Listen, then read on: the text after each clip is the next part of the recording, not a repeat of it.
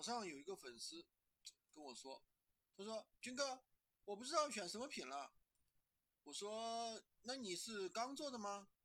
他说：“不是呀，我做了有三个月了，其中有个月还卖了两万多的货。”那我说：“那你怎么会不知道选什么了？那你应该有一定经验了呀。”他说：“我选那些产品现在都不出单了呀，我就不知道选什么了。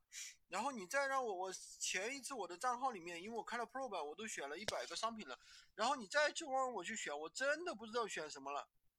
其实这个问题的话很简单，为什么很简单呢？首先，你原来选的那些产品能出单，那就说明这些选品没有错，对不对？它一定是闲鱼上的爆款，而且你获得了相关的一个经验，你知道怎么去去操作他们，怎么去售前，怎么去售后，对不对？那么我们何不把这些经验很好的给它利用起来呢？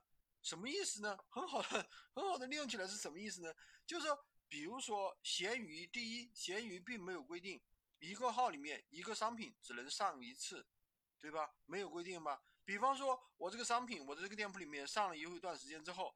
它不出单了，我可不可以把它删掉，然后又重新上架呢？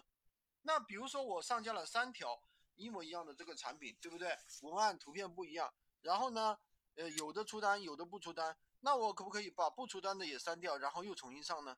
这就是不断的测评的一个过程，对不对？第二，闲鱼也没有规定我一个商品只能在我一个店铺里面出现呀，这有规定吗？没有规定啊，也就是说。我一个商品可以在 A 店铺里面出现，当我啊上新的上新在另外一个店铺里面的时候，我可不可以把这个产品在另外一个店铺里面再上一次？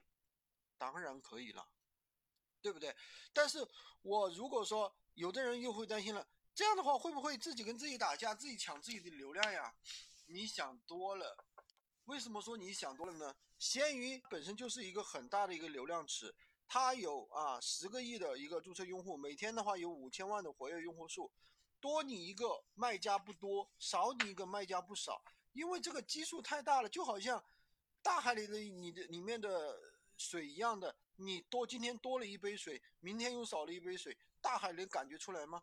对大海完全来说没有任何的影响，所以说很多东西的话，不要给自己太多的束缚啊，放开手脚去干。因为闲鱼的话，本身它不是一个正规的电商平台，它是一个二手电商平台。当然，它有一定的规矩啊，有一定规矩，比如说什么违禁品不能上啊，比如说食品呀，什么医疗器械啊，比如说高仿大牌啊不能上啊，对不对？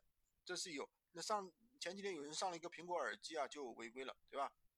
但是呢，并不意味着啊，你给自己太多束缚，这不能干，那不能干，没有那么多说法的。放开手脚去干吧，一个月在闲鱼上赚个啊，也不说多了，一个号赚个三千到五千，对吧？呃，多干几个号，一个月干个三万到五万啊，还是没有问题的。好的，今天就跟大家分享这么多。喜欢军哥的可以关注我，订阅我的专辑，当然也可以加我的微，在我的头像旁边获取闲鱼快速上手。